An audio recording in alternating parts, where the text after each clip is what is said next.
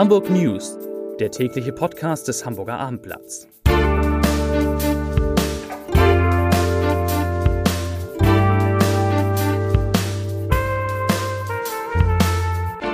Herzlich willkommen zum heutigen Podcast. Mein Name ist Lars Heider und wir müssen heute über das ehrgeizige Klimaschutzprogramm des Hamburger Senats mit 400 Maßnahmen sprechen. Vor allem aber über die Frage, auf welchen Zahlen es eigentlich beruht und ob da irgendwie was schiefgelaufen sein könnte. Außerdem geht es um den Abriss einer Brücke, die vielen Hamburgern fehlen wird. Es geht um die Lage der Azubis in der Stadt. Wir haben mal nachgefragt, nicht nur wir, sondern auch andere, wie sich die Azubis eigentlich fühlen mit ihrer Ausbildung und wir sprechen ganz am Ende über das Hansa-Theater. Zunächst aber wie immer drei Nachrichten in aller Kürze, wirklich kurz.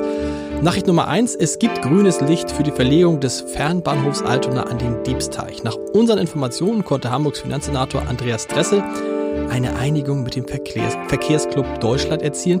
Der hatte ja gegen das Projekt vor dem Oberverwaltungsgericht geklagt und nun soll die Klage zurückgenommen werden. Wunderbar.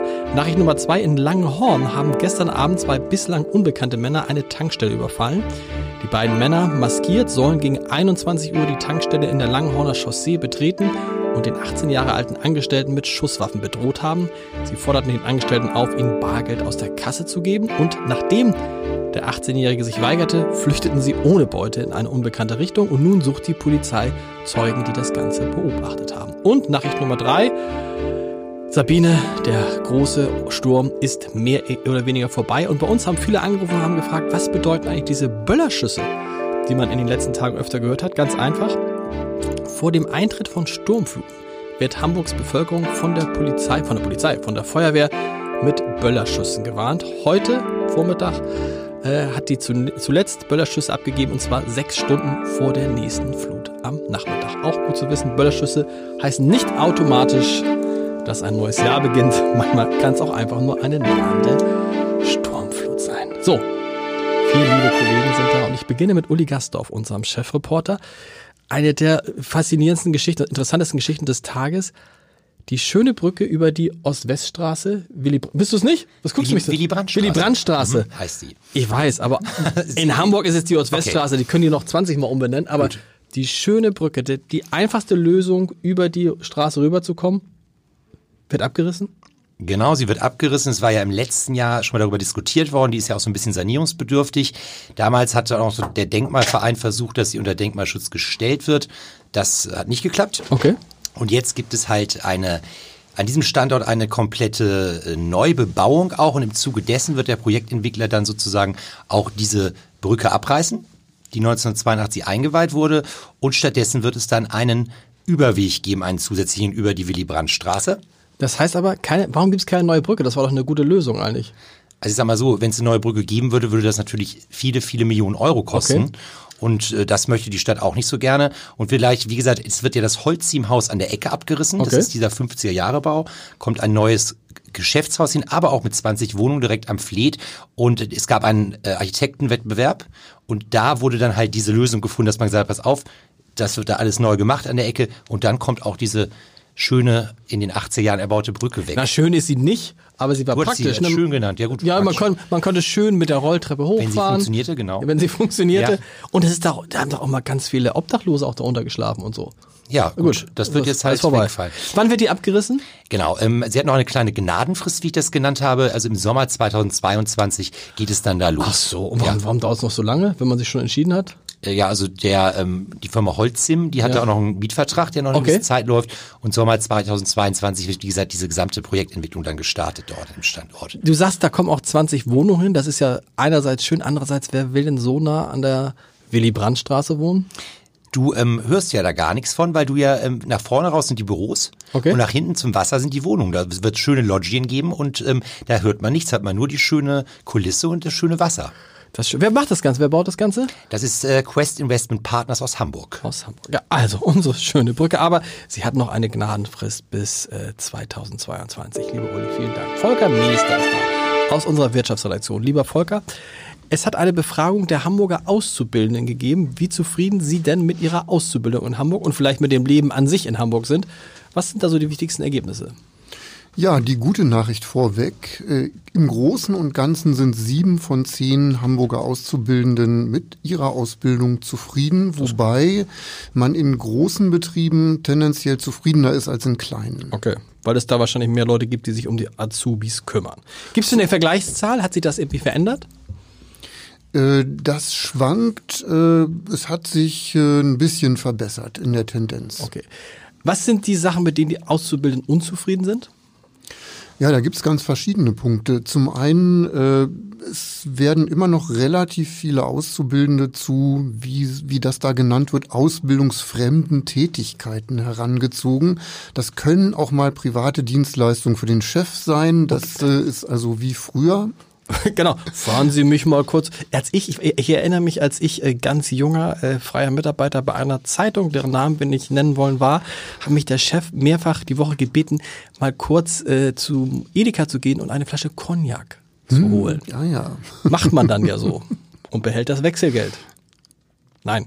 Okay, also das sind so artfremde Tätigkeiten. An was solchen noch? Dingen hat sich offenbar nicht grundlegend was, was geändert. Okay. Ansonsten äh, wird beklagt, dass äh, relativ viele Auszubildende äh, Überstunden machen müssen mhm. und zwar gar nicht so knapp. Also im Hotelfachgewerbe sind es im Schnitt fünfeinhalb Überstunden die Woche und äh, zum Teil wird es dann nicht mal ausgeglichen. Also okay. Also weder durch Freizeit noch äh, finanziell. Können sich, können sich das Unternehmen überhaupt leisten, weil es ist ja gar nicht mehr so einfach, genügend Auszubildende zu finden? Ja, das ist genau der Punkt, äh, der auch beim DGB, der diese Umfrage gemacht hat. Deutsche äh, Gewerkschaftsbund? Ja, genau, dem, beim Deutschen Gewerkschaftsbund. Äh, ja, stößt das auch tatsächlich auf Unverständnis. Äh, man muss dazu aber auch wissen, dass ohnehin nur 16 Prozent ungefähr der Betriebe in Hamburg ausbilden. Tatsächlich. Auch das äh, verwundert äh, die Menschen beim DGB. 84 Prozent der Betriebe bilden gar nicht aus. Das heißt, so die bedienen sich dann, wenn sie neue Leute suchen, bei denen, die ausgebildet haben. Ja, genau. Ganz genau. Irgendwas anderes noch, was wichtig ist, was ich jetzt nicht gefragt habe? Ja, äh, ein Punkt, der äh, auch noch bemängelt wird, äh, allen jungen Menschen ist klar, dass die Digitalisierung in ihrem Beruf eine wichtige Rolle spielen wird, aber man fühlt sich eben während der Ausbildung nicht wirklich gut darauf vorbereitet, okay. besonders in den Berufsschulen nicht, weil die Ausstattung da eben oft schlecht ist. Vielen Dank. Andreas Dey ist da, Stammgast in diesem Podcast aus unserer landespolitischen Redaktion mit meinem Lieblingsthema. Es geht um Klima und Klimaschutz. Da gibt es ja ein äh, sehr ehrgeiziges Klimaschutzprogramm des Hamburger Senats mit mehr als 400 Maßnahmen, in dem unter anderem das Kernziel ist, bis zum Jahr 2030 will man die CO2-Emissionen in Hamburg um auf den Stand von 1990 minus 55 Prozent reduziert haben. Richtig? So ist es. Also 55 Prozent weniger Emissionen 2030 als 1990. Das klingt doch erstmal gut, aber dir ist da jetzt was aufgefallen. Ja, also die Zahlen sind so richtig äh, und äh, mir ist aufgefallen, dass äh, dieser Plan, diese ganze das Maßnahmenpaket möglicherweise auf Zahlen beruht, die so oder Daten beruht, die so einfach nicht stimmen können. Und Nämlich? das wiederum äh, bezieht sich auf den Verkehrsbereich. Da äh, behauptet der Senat in seiner dicken Drucksache zum Klimaplan und Klimaschutzgesetz, dass die Emissionen im Verkehrsbereich von 1990 bis 2003 ja schon um 18 Prozent zurückgegangen sind, mhm. was ja ganz hilfreich ist, wenn man das Ziel dann erreichen will. Genau. Ähm, und wenn man sich, er sagt aber nichts darüber, warum und in welchen Jahren die eigentlich wie zurückgegangen sind. Das kann man aber beim Statistikamt Nord abfragen und dann stößt man auf die eigentliche Merkwürdigkeit, nämlich dieser Rückgang hat ausschließlich im Jahr 1991 auf 92 stattgefunden. Da sollen die Emissionen im Straßenverkehr in Hamburg um 25 Prozent zurückgegangen sein, innerhalb eines Jahres. Ja. So, Danach sind sie dann wieder, haben sie dann, sind sie dann wieder nee, gewachsen, wenn man auf 18 Prozent kommt sind insgesamt. Sie, äh, nee, dann sind sie in etwa auf dem Niveau geblieben. Okay. So, mhm. ne? Also das schwankte dann immer leicht ne? und führte halt dazu, dass es auf, in, auf 13 Jahre gerechnet dann äh, 18 Prozent. Okay. Das meint dann aber den gesamten Verkehrsbereich. Aber mit anderen Worten, dieser Rückgang der da innerhalb eines Jahres stattgefunden haben soll, den kann es natürlich so nicht gegeben haben. Alle Experten sagen mir, nee, das kann, kann nicht, sein. sein. Und das würde dann auch bedeuten, dass es im gesamten Verkehrsbereich eigentlich in den 13 Jahren überhaupt keinen Rückgang gab. Äh, mhm. Und das würde natürlich wiederum bedeuten, dass dieser Klimaplan auf völlig falschen Annahmen beruht und man die ganzen Ziele eigentlich nochmal anpassen müsste. Und eigentlich gar nicht erreichen kann. Also wenn man, wenn man jetzt in den, wenn man jetzt von, 19, von 1991 bis 2003 hätte man, wenn man dieses eine Jahr rausrechnet, quasi null Veränderung oder so ein bisschen Veränderung, ein, zwei Prozent. Ja. Ähm, Dann ja, ist es jetzt unrealistisch in den nächsten zehn Jahren da nochmal 55 Prozent zu sparen. Ja, es, die eine Variante wäre eben, dass es eine, diese Reduzierung gar nicht gegeben hat und ja. dann müsste man sich entsprechend stärker anstrengen, um das Ziel genau. von 2030 äh, trotzdem zu erreichen. Da kommt zum Beispiel jetzt die Volksinitiative für eine autofreie Innenstadt mhm. um die Ecke und sagt, siehste, das haben wir doch immer gesagt, ihr müsst mehr machen ne? und wirbt wieder für ihr Ziel mhm. und sagt, das wäre eine Maßnahme, die da helfen könnte. Oder aber der Ausgangswert war falsch schon von 1990. Ne? Dass also gar nicht die Zahl vielleicht von 92 oder 91 da falsch war, sondern ja. dass schon der Ausgangswert gar nicht stimmte, dass der niedriger war, was natürlich wiederum bedeuten würde, ne? Ähm, ähm, das ist auch äh, für die Erreichung des, des Endziels, sag ich mal, die, die minus äh, 55 Prozent, die man am Ende 2030 schaffen will, die müsste man völlig neu berechnen, wenn man von einem falschen Ausgangswert ausgegangen ist. Hat denn schon jemand, jetzt gibt es schon, also du, dir ist das aufgefallen, gibt es denn schon irgendjemand, der gesagt hat, äh, was ist da, was ist mit dieser Zahl? Ist das denn keinem aufgefallen in der Behörde, dass die Zahl vielleicht nicht stimmt? Ja, das ist eine gute Frage. Ich habe noch keine offizielle Reaktion aus der Umweltbehörde, habe aber mit denen schon mal gesprochen und die sehen auch das Problem, dass mit dieser Zahl irgendwas nicht stimmt. Äh, aber wie ich jetzt so bislang ähm, unter der Hand gehört habe, heißt es, naja, wir können ja auch nur mit den Daten des Statistischen die Landesamts arbeiten. Genau. Das machen alle Bundesländer. Andere haben wir nicht. Und wenn wir sehen, dass die offensichtlich irgendwie mit der was nicht stimmt, können wir uns ja auch keine neue ausdenken, was es aber auch nicht besser macht, weil einfach mit einer Zahl zu arbeiten nicht auf den ersten Blick nicht sein kann. Unrealistisch ist, ist ja irgendwie auch nicht sehr seriös. Sehr interessant. Vielen Dank. Stefan Rexil aus der Kulturredaktion ist da. Es geht um das Hansa-Theater. Das ist ja in den vergangenen elf Jahren richtig, seit es wieder öffnet, in den vergangenen elf Jahren ernickt.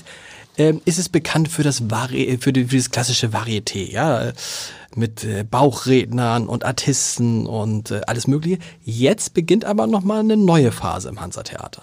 In der Tat, es wird die erste Theaterproduktion im Hansa Varieté Theater zu okay. sehen geben, nämlich den Musical-Klassiker Cabaret. Okay. Mit einem berühmten, nicht berühmten Sänger und Schauspieler, Sänger, nämlich, nämlich, Tim, Tim Fischer, Fischer, dem Chanson-Star in Deutschland schlechthin, der das letzte Mal in Hamburg als Schauspieler aufgetreten ist vor 14 Jahren in der Produktion Adam Scharf hat Angst. Mhm. Ein Stück, das der Grand Seigneur des Kabaretts äh, Georg Kreisler mit ihm inszeniert hatte und für den Tim Fischer damals auch den Theaterpreis Hamburg Rolf Mares bekommen hat. Wow. Wann geht das los? Es geht äh, schon am Donnerstag los mit Vorpremieren, die mhm. aber ebenso schon ausverkauft wow. sind wie die Premiere am Sonnabend, dem 15. Und ich hatte das Vergnügen, Tim Fischer kürzlich äh, auf der Probebühne zu treffen und äh, ich traf einen sehr aufgeräumten Künstler, der wenig Bammel davor hat, dass er eben als Schauspieler performen muss und nicht nur wie sonst mit einem Klavierbegleiter oder kleiner Band auf der Bühne sein wird. Er wird umschwärmt regelrecht von 15 Tänzern, Tänzerinnen und Schauspielern. und die Musik kommt von den Hansa Boys wieder? Also von der klassischen die, ja, die Band des Hansa Theaters? von einem kleinen Orchester, das sich teilweise aus den Hansa Boys zusammensetzt, die dann natürlich Klassiker spielen wie Life is a Cabaret oder Willkommen, Bienvenue, das äh, Tim Fischer höchstpersönlich anstimmen wird. Hansa Theater, eine neue Ära im Hansa Theater. Vielen Dank und nicht eine neue Ära, sondern wie immer gibt es den Leserbrief des Tages. Er stammt von Regine Ulbrich. Es geht nochmal um Thüringen und die Folgen für die äh, Hamburger Bürgerschaftswahl.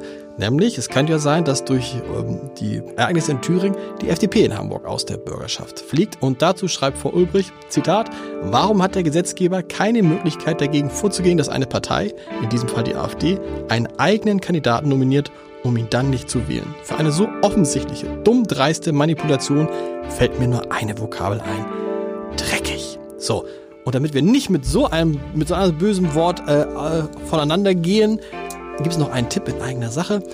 Heute Abend ab 18 Uhr auf abendblatt.de slash Entscheider gibt es eine neue Folge meines kleinen Podcasts Entscheider treffen Heider und zu Gast ist diesmal Peter Maffei.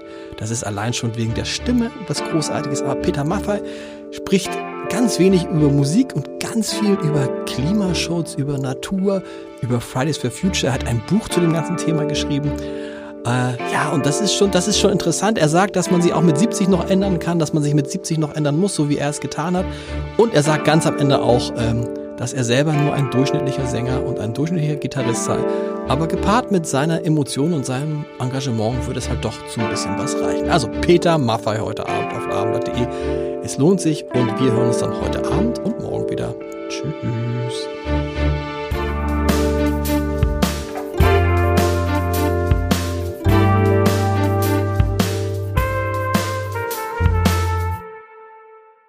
Weitere Podcasts vom Hamburger Abendblatt finden Sie auf abendblatt.de slash podcast.